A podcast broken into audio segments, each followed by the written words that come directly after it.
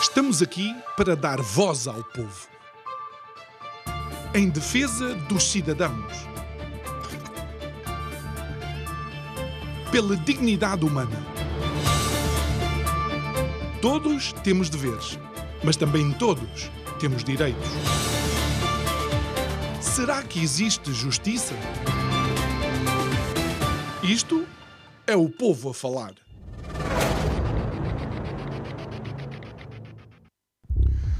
Portugal é um país de paradoxos, contradições, incoerências, absurdos e contrassensos. Desculpem a violência com que inicio esta minha nota introdutória, mas a verdade é que deixe-me fazer um percurso consigo e vamos chegar provavelmente à mesma conclusão que eu chego. É que, olhando, por exemplo, para a nossa capital, uma cidade com centenas de anos, que foi construída com várias colinas à volta e um rio logo ali ao lado, há um histórico de chuvas intensas, cheias e inundações na nossa capital. Um histórico que vem de longe. Mas nestas últimas semanas, o presidente da Câmara, Carlos Moedas, decidiu culpar as alterações climáticas. Parece de facto um contrassenso ou um absurdo.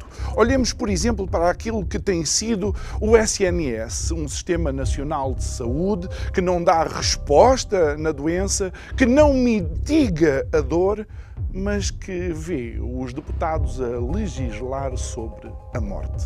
Boa noite. O meu nome é João Nuno Pinto e isto é o Povo a Falar. Estou consigo de segunda a sexta-feira, neste mesmo horário, emissão em simultâneo, Curiacos TV, Rádio Vida 97.1. O tema do mês de dezembro, início do fim. E de facto, muitos portugueses desejavam que iniciasse realmente a caminhada em direção ao fim de todas estas contradições, de todos estes absurdos que vivemos no nosso país. Mas voltemos ao nosso percurso. Absurdos.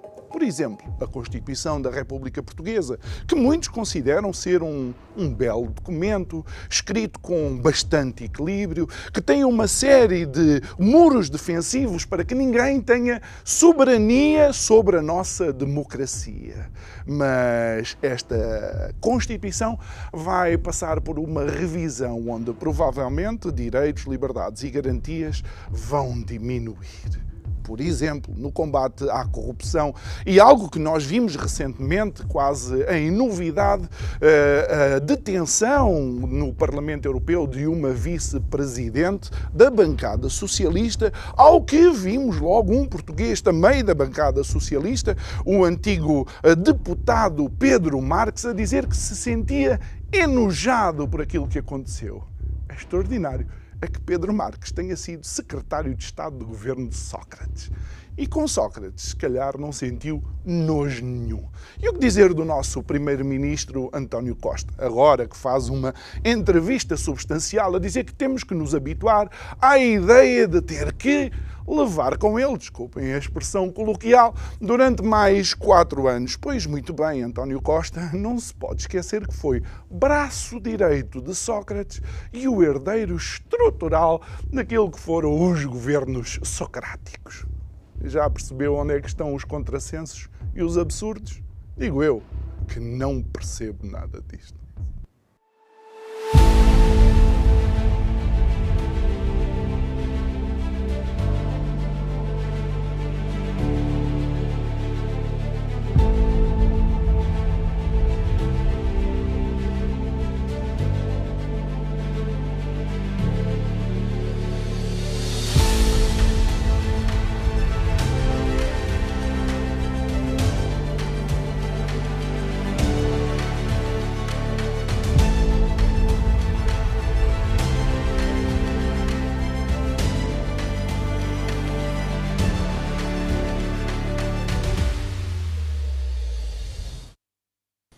E de volta ao nosso estúdio para a conversa desta quinta-feira, o nosso convidado é uma das caras habituais, Abel Matos Santos. Muito boa noite, obrigado por estar aqui uh, conosco.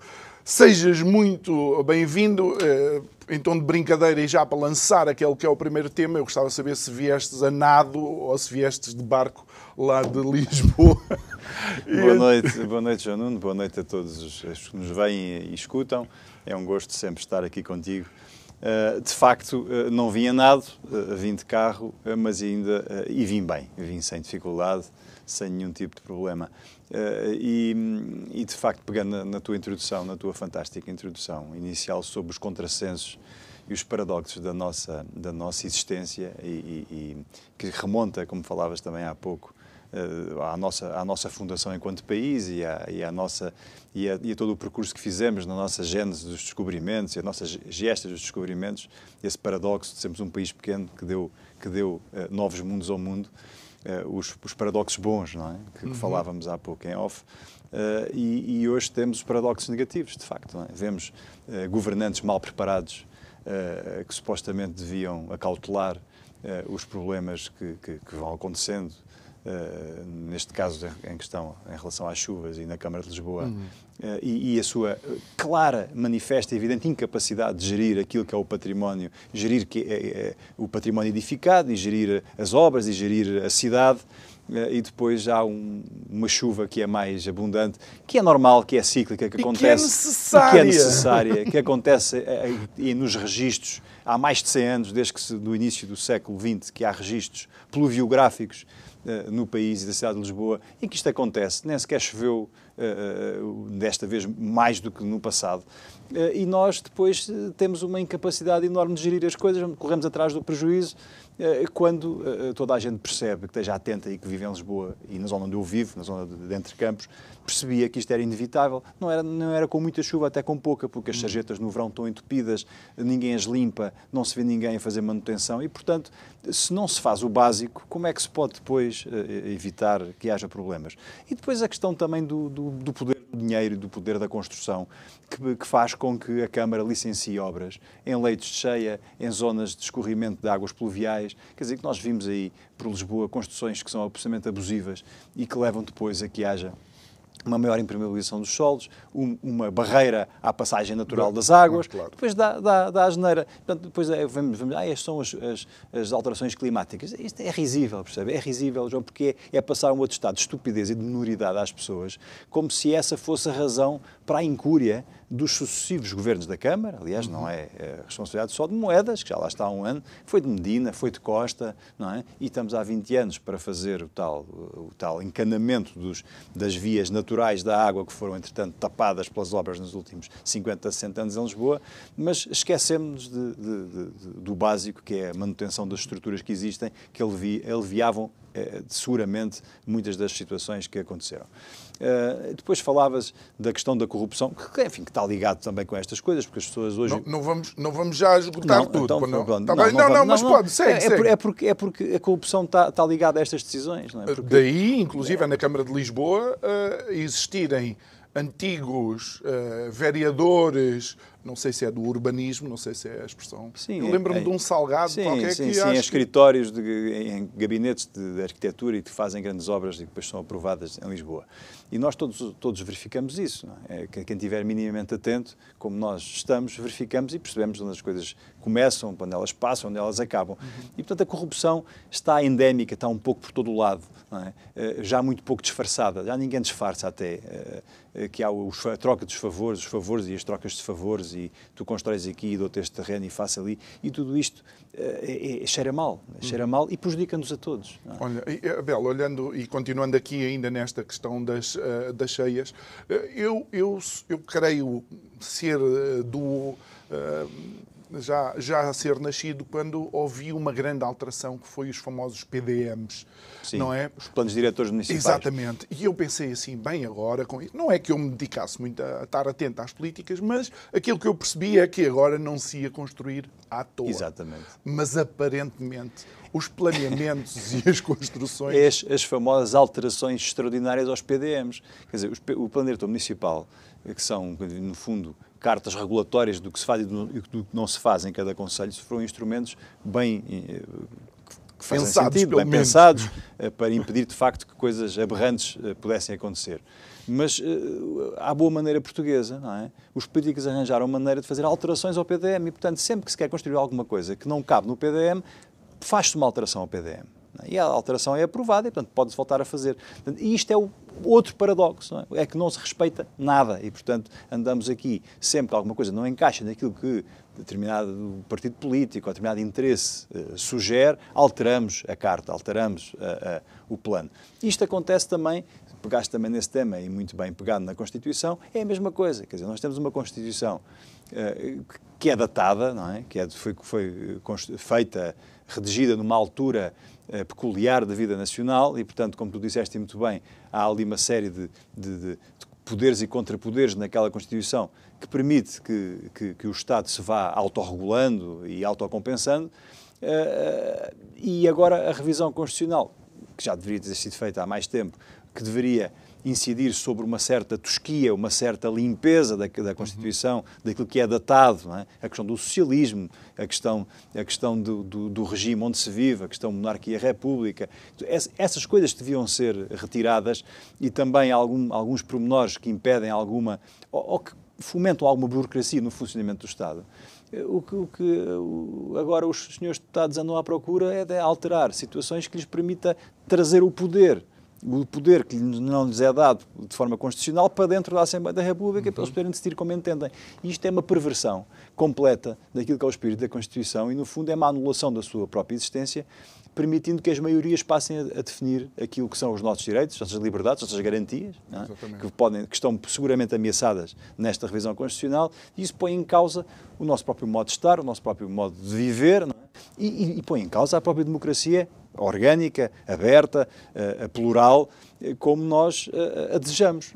E, e, e, Abel, pegando, pegando nesta situação da revisão, da revisão constitucional, algo que, que nós comentámos e, e, que eu de facto não, não sabia, porque não, não presumo conhecer de facto toda a Constituição, é que existe uma linha que não permite o referendo a uma determinada forma de governação. Não, é a linha B do artigo 288 da Constituição que só permite a forma republicana de ah. regime. E, portanto, o que, é, o que é, por si só, uma questão absolutamente absurda, não é? Porque o, o, o povo é soberano e, como tal, os cidadãos podem, em qualquer momento, a qualquer momento, poder optar por um outro tipo de regime.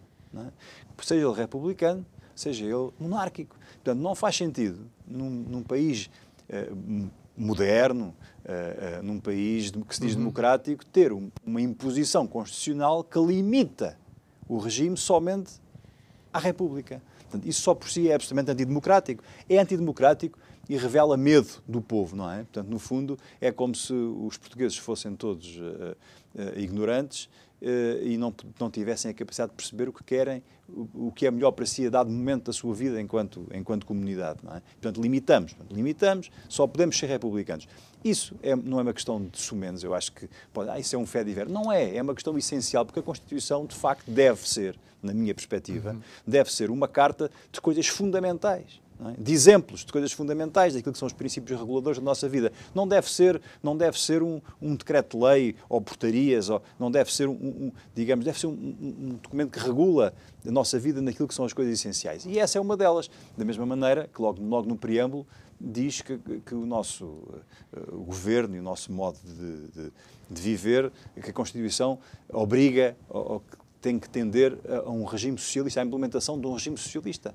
Isso também é, é um anacronismo, é, um, é algo que está errado, porque há, outras, há outros regimes não socialistas, há outras formas de governo não socialistas, eh, que são melhores, não é? aliás, como se vê, não é? o socialismo é pode, pode ser social sem ser socialista, claro, obviamente, não é? É isso. Eh, pode ser solidário, pode ser pode ser o que se quiser, mas não deve, não, não deve ser impositivo num determinado, num determinado... Ou seja, há uma vertente ideológica nessa há um, palavra... Há um cunho ideológico, uh -huh. claro, não é? fruto da altura onde ela foi feita, e que hoje os senhores deputados deviam ter a coragem, é? a coragem de, de, de, retirar isso. Embora não, não, não seja essa palavra que de facto uh, acaba por manchar toda a nossa Constituição, não, não é? Não, aliás, a Constituição, quer dizer, a questão é, é, é que nós devíamos hoje devíamos ter uma Constituição. Veja, os americanos têm uma Constituição limpinha. Aquilo são meia dúzia de coisas, é clarinho e toda chega. a gente percebe. Porque é que nós temos na Constituição não sei quantos artigos, não sei quantas coisas, que devíamos ter uma coisa muito mais simples e Uhum. que fosse mais e que fosse,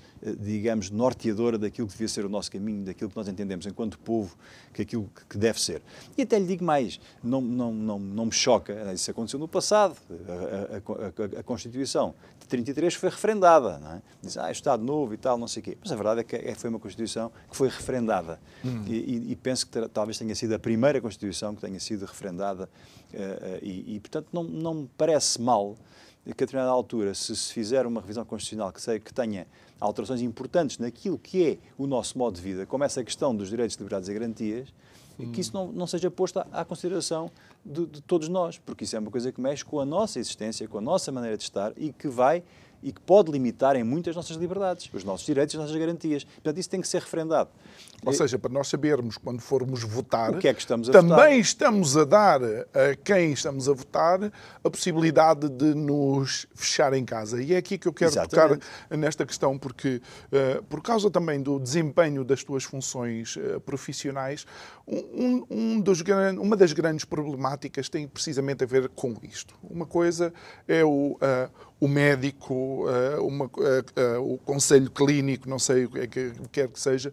Outra coisa é quem é que diz que tem que ficar Exatamente. a população em casa ou não. Como é que tu Aliás, lês nós, esta nós, eh, vimos um ensaio disso agora com a questão de Lisboa das Seis, onde o Presidente da Câmara apela- apelou para as pessoas não saírem de casa e para não virem para Lisboa. Dizer, isto é uma coisa que é um sinal, de facto, autoritário e, e- e- e assustador daquilo que estes eh, políticos eh, que nos agora governam pensam sobre aquilo que deve ser a nossa conduta.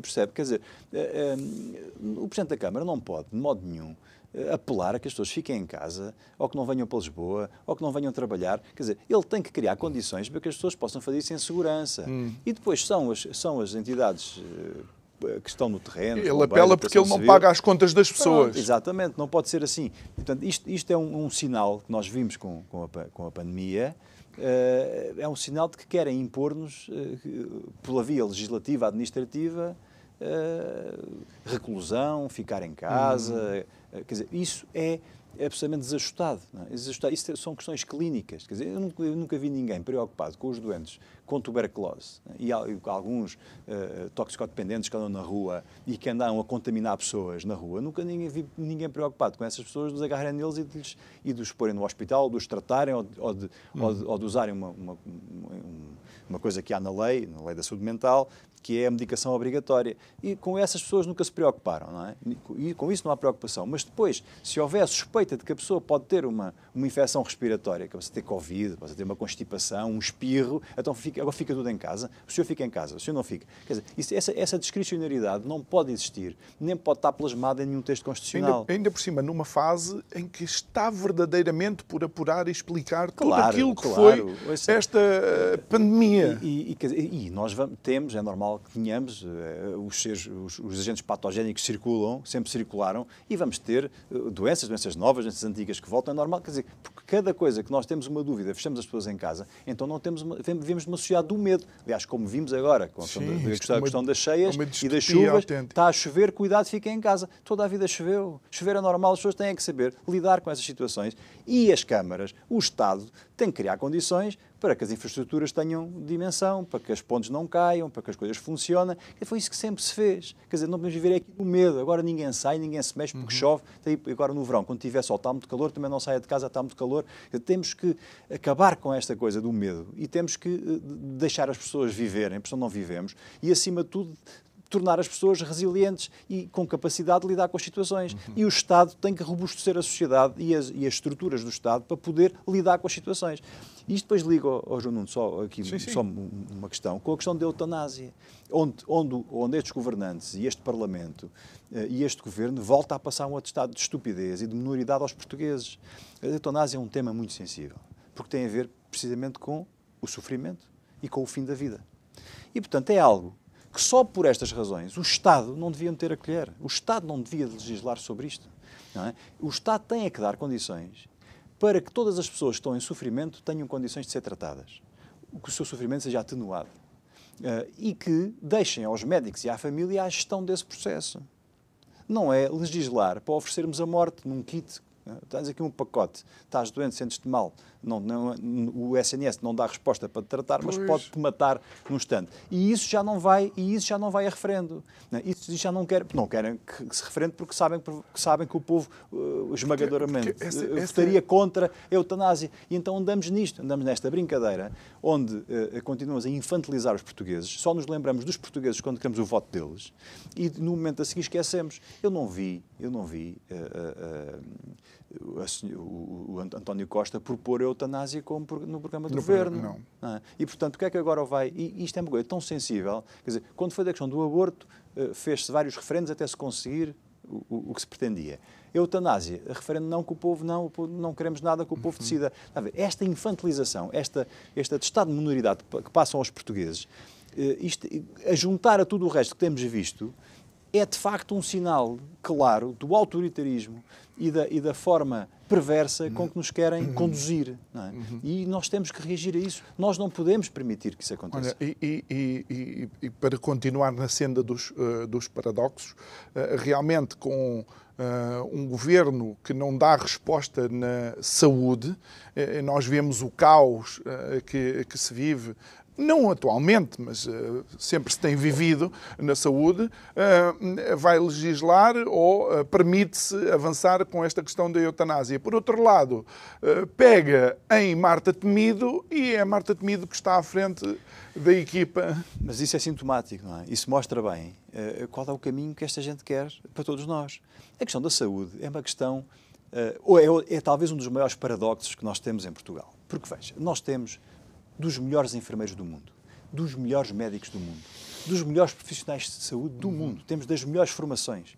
Nós vamos lá para fora, somos excelentes, aqui somos fantásticos. Nós temos, de facto, dos melhores profissionais de saúde. Não temos muita consciência disto. Não temos nenhuma consciência disto. Mas temos dos melhores profissionais de saúde. E o que é que fazemos? Uh, desarticulamos todo um sistema, é? quer dizer, desarticulamos um sistema que existe, que existe no país há muitos anos. O setor social, o setor privado e o público e sempre esses três setores se articularam e uhum. funcionaram para dar resposta àquilo que eram as necessidades dos portugueses. E a partir, a partir de determinada altura, especialmente com este governo, por uma questão ideológica, desarticula-se e, portanto, o SNS passa a funcionar à parte completamente do sistema privado e social, uh, uh, porque com a ideia de que só o, o, público é que pode dar resposta aos portugueses. E isso criou uma clivagem muito grande entre, entre uh, estes dois setores, levando a que a maior parte dos profissionais, ou muitos, muitos, muitos profissionais, uh, uh, saíssem do público para poderem trabalhar da forma que entendem, com meios, com capacidade, uhum. de outra maneira, ganhando mais para o privado.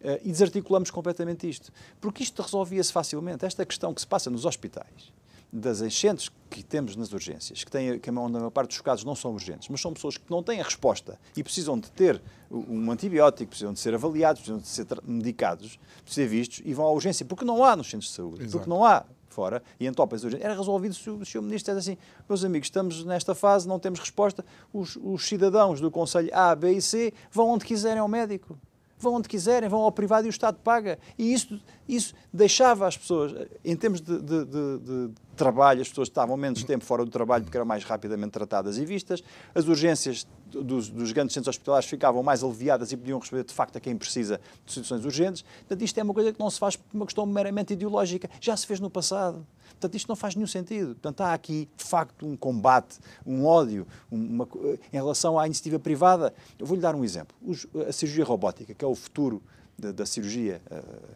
no mundo, e nós temos extraordinários cirurgiões uh, a usar essa plataforma em Portugal. Só existe um, um robô no, no, SNS e foi oferecido pelo Príncipe Agacan, está, está no ah. Hospital do Correio Cabral. No privado, há em todo o lado. Está a ver? Quer dizer, isto é uma coisa. As pessoas que querem ter formação nessa área têm que ir para o privado. Isto, isto, isto mostra bem o, o, a, falta de visão e de interesse quando o que nós devíamos criar não era um Serviço Nacional de Saúde, mas um Sistema Nacional de Saúde integrado, integrado uhum. onde todos funcionássemos em rede. Claro. É? É porque... ainda, ainda, ontem, com a, com a Joaquina Castelão, Presidente da, familiar, uh, da Familiarmente, uh, ficou-me, uh, creio que por dizer, não me recordo se disse ou não, mas se, se o sistema social convencionado em termos de saúde mental parasse, é o, era é uma hecatombe. Até porque ao, ao utente, ao português, à pessoa que precisa de cuidados, não interessa saber se é privado, se é social, se é público. Exato quer é ser bem atendido. E isso é o que devia, e o Estado devia fazer, era fomentar essa rede interativa, inter, interconectada, que permitisse que todos nós tivéssemos acesso aos melhores serviços de saúde, sejam eles privados ou públicos. E isso não existe em Portugal Muito por uma bem. questão meramente ideológica. Nós vamos aproveitar este momento e vamos até aos direitos do consumidor. Até já.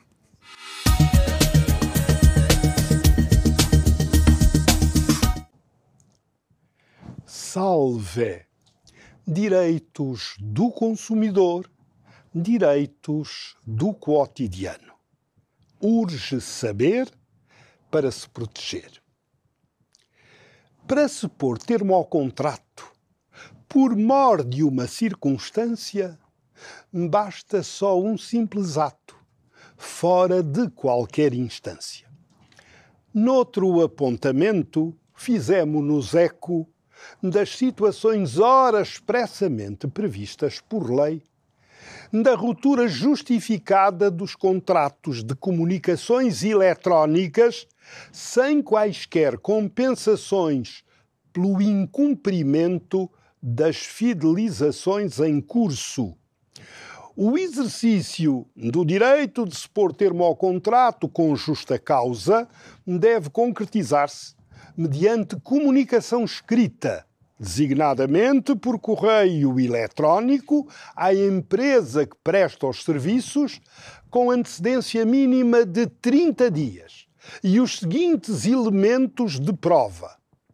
Para efeitos da alteração do local de residência, um documento que comprove novo domicílio do consumidor. Para efeitos de uma imprevisível mudança para o estrangeiro, certificado de residência em, em país terceiro ou cópia do contrato de trabalho ou de prestação de serviços no país de acolhimento que permita comprovar a necessidade de residência nesse local do consumidor titular do contrato a que se pôs termo. Para efeitos de justificação da situação de desemprego, declaração comprovativa da situação do consumidor titular do contrato, emitida pelo Centro de Emprego ou pela Segurança Social.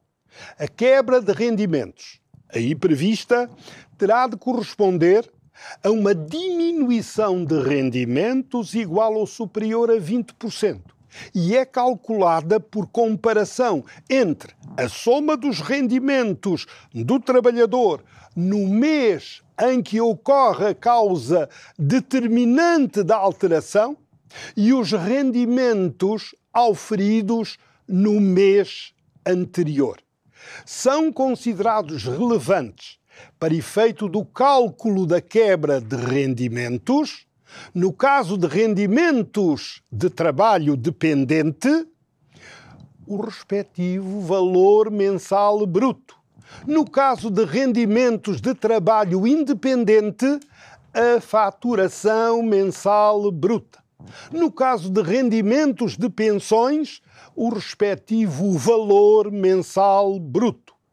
O valor mensal de prestações sociais recebidas de forma regular, os valores de outros rendimentos recebidos de forma regular ou periódica, a perda do rendimento mensal disponível deve ser comprovada através de quaisquer documentos que permitam a verificação desses factos, nomeadamente declaração da entidade patronal do consumidor, declaração do centro de emprego ou da junta de freguesia do local de habitação, documento bancário comprovativo da situação financeira do consumidor, expôs os elementos que devem acompanhar o documento mediante o qual o consumidor exerce o direito a pôr termo ao contrato de comunicações eletrónicas com justa causa nas situações enunciadas, expressamente previstas na Lei Nova das Comunicações Eletrónicas.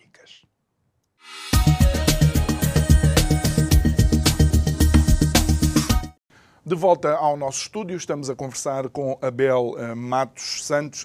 Uh, Abel, uh, vamos continuar com esta questão da, da, eutanásia, porque de facto foi notícia um, algumas situações que me parecem de facto surpreendentes, nomeadamente no Canadá de Justin Trudeau tem a carinha de todo o neto que uma avó quer ter, mas que é bastante complexo, de uma senhora que estava com perda auditiva, eh, sentiu-se deprimida e eh, apelou para ser eutanasiada.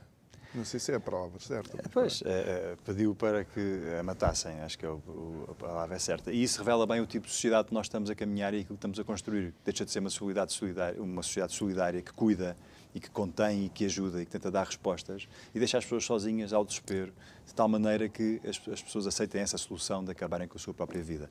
Infelizmente, uh, esses casos têm, têm aumentado. É? Há outro caso também no Canadá de uma senhora que tinha uma demora em ter um elevador tinha, para a sua casa, tinha dificuldades de locomoção e aquilo que o Estado lhe ofereceu foi um kit de eutanásia. Portanto, se não está contente, leva o kit e acabe com a sua vida. Temos exemplos na, aqui na Europa da, da, rampa deslizante que é a legislação da eutanásia, onde pessoas por estarem deprimidas, por terem tido desgostos amorosos, uh, Adolescentes, não é? acabam com a sua vida. Uh, pessoas que têm demência e que são eutanasiadas contra a sua vontade. Quer dizer, de facto é, é é assustador, não é? O Estado tornar-se um agente ativo na promoção da morte, hum. em vez de ser um agente ativo na promoção da saúde, que é aquilo que eh, o Estado deveria ser e é aquilo que faz sentido para a nossa existência. Porque senão, então, eh, estamos a criar uma sociedade que, que, que se alimenta do mal e que vive no, né, do lado escuro, não é? Eh, no lado escuro, no lado negro da nossa existência. E isso não é bom, não é? isso sabemos onde é que isso vai dar. E, portanto, deveríamos ter um, um, um Estado que devia a criar condições, porque pode fazê-lo. Veja, ó João Nuno, quantos mil milhões de euros é que Portugal nos últimos anos pôs na banca? Eh, e com que retorno, com que efeito, não é? Esse dinheiro, metade desse dinheiro daria para ter uma cobertura a nível nacional para toda a gente de uma rede capaz de cuidados continuados e de cuidados paliativos. Porque as pessoas querem morrer, porque estão em sofrimento, ou porque sentem que pesam aos seus familiares. Se houver, se as pessoas tiverem, não tiverem dor, não tiverem sofrimento e tiverem apoio, se calhar querem viver mais tempo, não querem morrer. Sendo que é uma questão muito delicada, porque mexe com muita, muitas situações e com muita coisa. Eh, deve ser algo que havendo condições para que as pessoas possam ter o hum. melhor da medicina e o melhor em termos sociais, essa questão de tipo de cuidados se dá em fim de vida deve depois ficar no seio da família e dos médicos e do próprio. Quer dizer, esta coisa de legislarmos e de abrirmos uma verdadeira caixa de Pandora que vai permitir, sem dúvida alguma, que se aniquilem, que se executem pessoas que, numa circunstância, isso não aconteceria, na minha perspectiva e na minha visão de sociedade, é uma barbárie, é um retrocesso civilizacional. Uhum. E ainda para mais, quando uh, isso é feito à revelia uh, e contra aquilo que é a opinião da esmagadora maioria dos portugueses. Vamos ver aqui dois exemplos. O que é que a humanidade teria perdido se estas duas pessoas tivessem optado pela eutanásia? Um, aquele economista hum, do filme Uma Mente Brilhante, uhum, que uhum. sofria de. Uh, bipolar, uma esquizofrenia. Esquizofrenia. Uh, interpretado pelo Russell Crowe, que creio que até lhe deu o Oscar de melhor ator, uh, e, e, outro, uh, o, aquele da cadeira de rodas, sim, quase sim. não falava, o, o, Stephen Hawkins. O Stephen Hawkins. Imagine, imaginemos que essas duas pessoas, pelo sofrimento que, que tinham, porque tinham, Uh, decidiam terminar com a sua própria vida. Todos tínhamos Essa, perdido um legado. Um legado, mas não é. Mas não, não, não, podemos não ir a essas pessoas extraordinárias que, que, que as há e que existem. Vamos ver, por exemplo, os doentes com trissomia 21, hum. o, o, mongolismo. Então vamos eutanasiar essas pessoas. É uma doença irreversível, é um sofrimento total. Quer dizer, está de acordo com, com o espírito da lei que foi aprovada no Parlamento. Então é, isto, é esta sociedade que nós estamos a, é isto que nós queremos para, para, para a nossa sociedade, é isto que nós queremos é ter o kit de suicídio. Temos ali à mão alguém que nos acaba com a vida porque pesamos a nossa família porque o Estado não, não ajuda a que a pessoa que está, que está acamada, que está em fase terminal, tenha apoio, que tenha ajuda. São questões muito, muito difíceis. Todos nós temos, uh, ao, ao, perto ou, ou, mais longe, situações dessas, percebemos que é muito complicado. Uhum. E, na minha perspectiva, o Estado não é essa a função do Estado, simplificar a morte e o acesso à morte. O Estado tem que ter outras preocupações uh, uh, que são primordiais, que é, de facto, a promoção da saúde, a promoção da vida, a defesa da vida sabendo que nós todos terminamos um dia. Sim. É inevitável, mas temos é que criar condições para que as pessoas possam ter uma, uma, vida digna. E não me parece, não me parece que, que, aprovar a eutanásia seja dar dignidade às pessoas, seja dar dignidade a uma sociedade. Muito bem. Eh, vamos então à, à corrupção. E de facto este, este caso uh, de uma vice-presidente do Parlamento Europeu acabou por nos surpreender ou talvez não, porque esta deputada da bancada vice-presidente, deputada da bancada socialista, creio que foi encontrada em casa dela uma mala que pertencia ao pai com um milhão e meio de, de euros. Ela está detida ainda, preventivamente. À hora que o programa passar, pode eventualmente já ter sido libertada. Mas o que é que isto te faz ver relativamente relativamente àquilo que também pode ser a diferença de Bruxelas com Lisboa. O, o, o Parlamento Europeu e Estrasburgo há muito, que estão muito longe uh, daquilo que são os povos uh, dos países que compõem. É? Nós sabemos isso. Há uma, há uma deriva absolutamente federalista da Europa e uma visão absolutamente federal da Europa. Uh, aliás, nós tivemos há, há dias um, um ex-primeiro-ministro uh, Durão Barroso, numa entrevista, dizer que todos nós devíamos abdicar da soberania uh, e, portanto, termos uma visão, uma, uma, uma soberania partilhada uh, com a Europa e que cada país devia partilhar a sua soberania, partilharmos uns com os outros, porque essa é que é a visão futura da Europa. Portanto, isto eu não me importava bem, de partilhar parte do ordenado dos luxemburgueses. Talvez. Isso eu partilhava. A, a, a senhora vice-presidente do Parlamento Europeu, a socialista Kaili, não lhe chegou uh, provavelmente não lhe chegou as mordomias, o, as mordomias e o, e o chorudo ordenado que, que oferia, uh, e aparentemente, ou alegadamente, ainda teve, enfim, precisava de mais alguns milhões para se sentir mais confortável. Isto mostra bem o espírito de quem, de quem está à frente do Parlamento Europeu. Era interessante perceber o que é, o que, é que aconteceu com a adjudicação da compra das vacinas. Hum. A senhora van der Leyen devia dar muitas explicações sobre isso e não as dá e foge disso como o diabo da cruz. E, portanto, eu acho que há uma, há, há uma, uma um, é transversal, quer dizer, no nosso, no, no, no, nos nossos políticos, políticos europeus, há de facto uma visão a curto prazo da intervenção política, onde vimos pessoas que são medíocres, sem capacidade, sem vida, a ir para os lugares, a ir para os sítios e, e a aparecerem depois com vidas absolutamente faustosas e com dinheiros e com capacidades que não tinham e que nós só podemos eh, interrogarmos como é que esta pessoa conseguiu isto em tão pouco tempo e agora tem este. Quer dizer, eh, o que não é, é normal, porque todos nós sabemos o, o, a vida, o preço das coisas e o que temos de trabalhar para termos o mínimo e, portanto, vemos de facto que estas pessoas numa determinada fase eh, não têm nada, passado um tempo têm tudo, e isto deixa qualquer pessoa eh, admirada estupefacta uhum. como é que isto acontece. Portanto, há uma, há uma corrupção cada vez mais transversal, e eu penso que isto é, é, é, um fenómeno não é só de Portugal, não é, nem é só do Parlamento Europeu, acho que está a acontecer um pouco, nós vimos isso em todo lado, em Espanha, em Itália, na Grécia, até mesmo nos países do norte da Europa, onde há uma cultura de mais responsabilidade e a corrupção é, é uma coisa muito mal vista. Isso também já vai acontecendo. Eh, isto mostra que há um divórcio grande entre as instituições europeias e as realidades nacionais eh, e, e, a prazo esta Europa estará condenada se continuar por este caminho. Mas ainda assim há uma diferença eh, naquilo que foi a ação Uh, contra uh, um, esta vice-presidente do Parlamento Europeu e aquilo que nós vemos em Portugal de um dia para o outro, para além de detida, eh, foi demitida, eh, perdeu o lugar na bancada, eh, foi suspensa, os seus reação. bens, foram, inclusive na Grécia, foram, foram, foram apreendidos. apreendidos. Aqui há ali uma resposta. Nós temos pessoas, desculpa, Abel, nós temos pessoas que já foram condenadas por corrupção e continuam a receber subvenções vitalícias.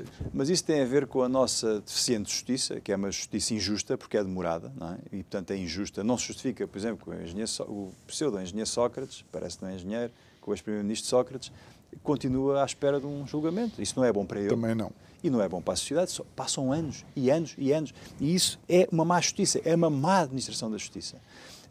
O que se passou ali no Parlamento Europeu, aquilo foi os belgas que disputaram o assunto, Uh, e, portanto, há ali uma resposta, há uma resposta célere, se calhar até algo exagerada, porque há um medo claro dentro da instituição europeia das consequências desta situação e, portanto, eles tentam rapidamente que a justiça haja para dizer que agiram, que fizeram, que aconteceram e, portanto, muitas vezes até se calhar atropelando aquilo que seriam, eventualmente, até os direitos dela como cidadã.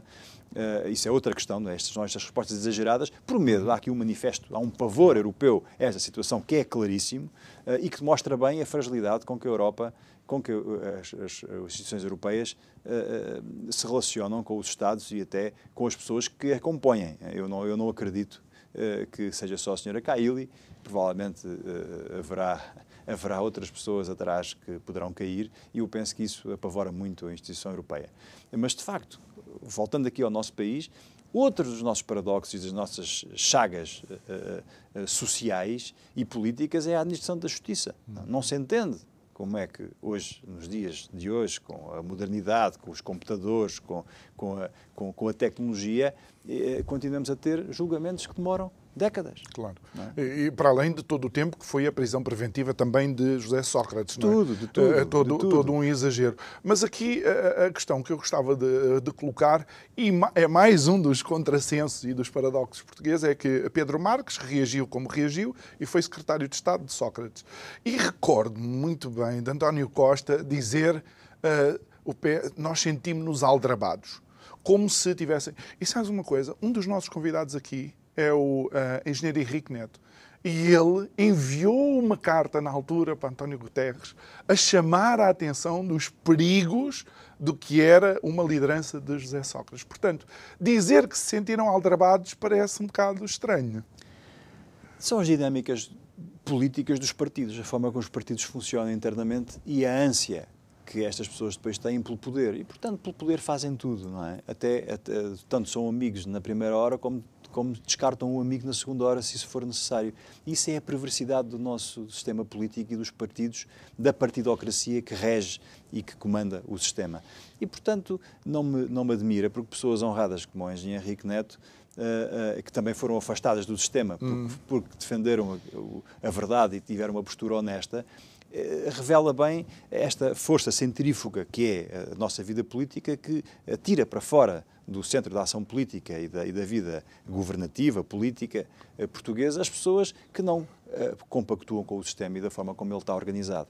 E é essa limpeza, é essa mudança que assenta essencialmente numa determinada forma de estar na política, que é com ética eh, e com uma moral positiva que não permita o resvalar para estas situações, que nós poderíamos ter alguma solução e alguma, alguma hipótese como um país eh, que, que, evolui e que, dá, e que melhora a qualidade de vida das pessoas. Agora, se continuarmos a ter no centro da ação política e nos lugares aqueles que são os piores de nós, é? aqueles que são os piores, quer pela sua incapacidade, pela sua má formação, pela sua má moral e pela sua falta de ética, o que é que nós temos? Achas, temos isto. Achas que podemos afirmar neste momento nos principais partidos, já para não dizer em todos, mas pronto, nos principais partidos, uh, que quando vemos alguém a chegar à liderança, estamos a ver alguém que já percorreu esses tenebrosos corredores do sistema partidário? Sem dúvida que, terá, que os terá percorrido, uh, conhece-os seguramente, porque senão não teria lá chegado. É?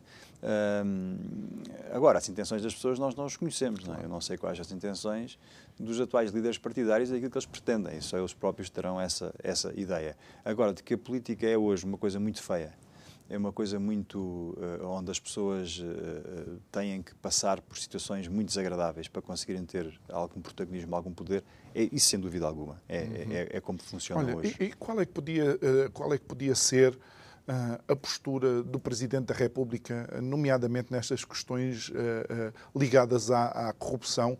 E, e, e, aqui também lembrar que uma das propostas da alteração constitucional é um mandato único de sete anos para o Presidente. Eu acho que o Sr. Presidente da República devia falar menos, não é? Eu acho que quando a pessoa fala muito e fala demais, depois ninguém escuta, ninguém escuta, não é? E o problema com o Presidente da República é que fala demais, é muito estereónico, está sempre a falar, aparece de calções, despe, toma banho, fala, diz coisas e depois ninguém leva a sério, não é? Tira fotografias. Quer dizer, o, o Presidente da República é o chefe de Estado, é? é? uma figura que, que, que não se representa a ele só. É? Representa-nos a todos nós. Hum. E tem que ter uma postura mais distante da espuma dos dias. Uh, e se ele tivesse essa postura e se, se, pensasse, e se estudasse e se debruçasse mais sobre os temas que de facto importam aos portugueses e aparecesse nos momentos-chave a dizer aquilo que entende e a chamar a atenção das, do, do, governo e dos portugueses para aquilo que é importante, talvez a sua ação fosse mais eficaz, as pessoas o uhum. ouvissem mais e até o, o, o, o governo o temesse mais. Porque o que me parece é que isto é uma comédia. É uma comédia onde uhum. António Costa uh, habilmente gere uh, a sua agenda política, é um, de facto um político habilíssimo, e, portanto, gera muito bem a sua relação com o Presidente da República e, portanto, não consegue, não há ali, eu penso que o Presidente da República hoje tem muito pouca influência tem muito pouca influência junto das escolhas que, ou, do, ou, do, governo eh, e, portanto, de algum modo, o soundbite dos mídias é aquilo que é a caixa de ressonância hoje do Presidente da República e eu acho que isso é muito pouco e, e tenho pena que não tenhamos, de facto, um Presidente da República que consiga pôr na ordem aquilo que é preciso pôr na Abel, ordem. Algo, algo que eu me recordei agora e, e é, de facto, é, é, reconhecidamente é, uma patologia, nem sei se é a palavra certa, que vem mencionada nos livros, não parece algo perigoso ter um Presidente da República assumidamente hipocondríaco, ter que ver uma revisão constitucional que precisamente vai a reboque desses medos? Bem, eu não sei se o Presidente da República é hipocondríaco. Não, eu estou a dizer que é assumidamente. Ah, ah, é Ele próprio já disse em entrevistas... Sim, Quer dizer, as pessoas podem ser hipocondríacas e a hipocondria é uma coisa muito frequente, é o medo que as pessoas têm das doenças e de ficar doente e medo, enfim. eu acho que o que é, o que, o que, o que é para mim, eh, perigoso é, é não termos uh, instituições de poder governativas de Estado que se equilibrem umas às outras é? e que andemos todos aqui numa certa folia, não é? onde toda a gente corre uh, para ver quem é que tem mais audiência televisiva ou mediática para, para, para aparecer bem, não é? E temos visto ultimamente que o Presidente da República, eh, às vezes tendo o próprio dia diz uma coisa e o seu contrário, e que anda ali meio atrapalhado porque não quer ficar mal na fotografia. E eu penso que a pessoa, quando, quando, quando está numa posição de, de representação do povo, não se pode preocupar com essas coisas. Tem que se preocupar com aquilo que é a consequência dos atos legislativos do governo e daquilo que, são, que é a consequência para os portugueses no, no amanhã. E eu não me parece, sinceramente, que o professor Marcelo Rebelo de Sousa esteja muito nessa onda uhum. e, portanto, está ali uma necessidade quase eh, primária de ser reconhecido e que gostem dele, não é? esta coisa dos afetos. Eu quero que gostem dele. Pronto, e isso se calhar é o que lhe importa. Uh, e depois não, não, toma, não, não, usa da sua magistratura de influência como devia usar, nem faz aquilo que deve fazer. Aliás, eu estou muito curioso para ver o que é que ele irá fazer em relação a este diploma de eutanásia. É? Hum. Há muita gente que diz que ele vai, vai ou não promulga, ou pede, pede para o Tribunal Constitucional avaliar. Não sei, eu estou, eu estou muito curioso para ver como é que ele vai resolver isto. É? Abel, nós estamos nos últimos uh, dois minutos e meio, sensivelmente. Uh, uh, qual é a tua previsão, se é que é possível fazer, para 2023? Eu acho que vamos ter um ano difícil. Vamos ter um ano difícil. A inflação é alta, o preço da energia é, é, ainda vai subir mais, os alimentos não vão baixar, os preços provavelmente até irão subir ao longo do ano. Eh, a saúde está um caos. Eu acho que vamos ter uma mortalidade acima da média para 2023. Já estamos, não é? Já estamos, estamos a subir. Acho que vamos ter muitas dificuldades. Eu acho que as pessoas não têm muita noção do que aí vem. Uh, a questão mundial, a questão de, de, da guerra da Ucrânia, interfere imenso naquilo que é que é o, o, o, todas as variáveis que interferem na produção e no preço das coisas. Uhum. E eu, sinceramente, não antevejo, não antevejo nada de bom para 2023. Espero estar enganado, mas eu acho que... Esperamos todos. Se tivesses que dar alguns conselhos eh, às famílias e aos portugueses, o que é que tu dirias? Que poupem, que poupem, que poupem e que, pensem, e, e que se preparem para, para, para um ano mau. É? Porque é no inverno que se poupa, é, como é, as formigas. Nós, como as formigas. É? Nós temos que pensar que, que as coisas... Temos de nos preparar para o pior, porque eu peço sinceramente que os indicadores uh, e as variáveis eh, que se apresentam são manifestamente nesse sentido, uhum. que vamos ter um ano muito difícil. E, e, mas isto pode ser aproveitado como uma oportunidade. Os portugueses têm que aprender a poupar. Não somos grandes poupadores. Eh, já fomos, já fomos, já fomos grandes poupadores, mas de facto, nos últimos anos nós passámos a ser muito mais gastadores, até pela própria, pela própria influência mediática do apoio eh, e do, do fomento do consumo. Temos que poupar, temos que olhar 2023 com, com olhos de ver e com preocupação, e eu penso que se o fizermos, temos melhores possibilidades de sairmos disso com, com, melhores do que, do que entramos. Até porque acaba por ser bom até para a saúde mental dos portugueses Sim, sim, olharem sim, eh, para o seu pé de meia. Sim, sim, sim, sim, Muito dúvida. bem. Abel Matos Santos, Um abraço, obrigado por ter muito estado obrigado. aqui connosco. Sempre um Muito gosto obrigado. conversar Um gosto. eh, contigo. Obrigado a si também que nos acompanhou em mais um Isto é o Povo a Falar. Amanhã é sexta-feira, preparamos-nos para encerrar a semana e depois amanhã tenho uma coisinha para lhe dizer. Se calhar vamos ter que lhe desejar umas boas festas e um feliz ano novo, mas uma coisa eu lhe garanto: amanhã, sexta-feira, às 22 horas, vamos estar de volta. Não se esqueça de visitar as nossas redes sociais, partilhar, colocar um like. Muito obrigado e até amanhã.